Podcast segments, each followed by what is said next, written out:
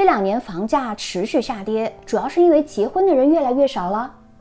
最近某经济学家称，婚房是刚需中的刚需，结婚的人少了，房价自然上不去。乍一听好像挺有道理哈。一个男人要结婚，丈母娘呢就会要求他买房，买房刺激了房价上涨，买完房之后还要装修吧，这样又刺激了装修行业。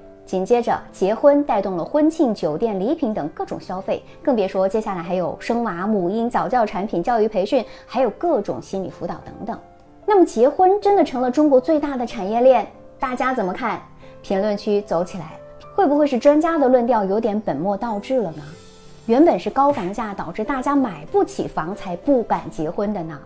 其实这几年小资身边的年轻人就已经不止一次的抱怨过房价太高，买不起房，根本不敢把结婚提上日程，更别提生娃了。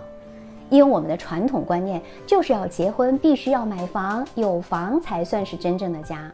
但我们看现在的一线城市的房价，平均五到八万一平米，买套普通的商品房至少也要五百到八百万以上，而很多二线城市均价也是在两万一平左右，一套下来至少需要一百六十到二百八十万，这还不包括装修和物管费之类的。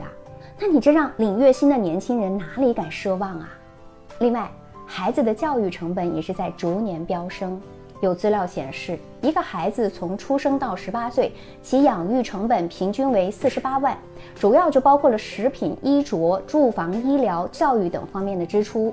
那如果孩子继续接受本科教育，其整个养育成本将高达六十三万左右。除了教育成本，孩子的衣食住行也需要花费不少的钱啊。那我们也知道，很多家庭在催婚之后，自然就是催生了。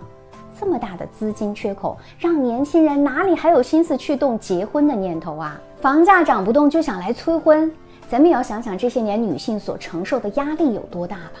在当今职场环境中，女生在竞争和薪资方面往往要面临着更大的挑战和困难。而在当下，越来越多的女性想要经济独立，这势必就会在职业发展和家庭之间做出选择。对于女生来说，结婚就面临着要生娃。那势必就会影响职业的发展，所以很多人就会自然而然地选择推迟结婚，先搞事业。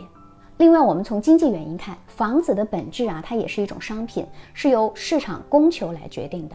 买房人多，卖房人少，供不应求，房价自然会上涨；反之，房价就会下降。而现在的生育率低，往后推个十年、二十年，每个孩子手里平均至少一到两套房，那么他们还需要买房吗？所以说，现在这个房价涨不动，还是要看整体调控，比如说减少职场的性别歧视，平衡教育和医疗费用，以及对年轻人创业提供导向和支持等等。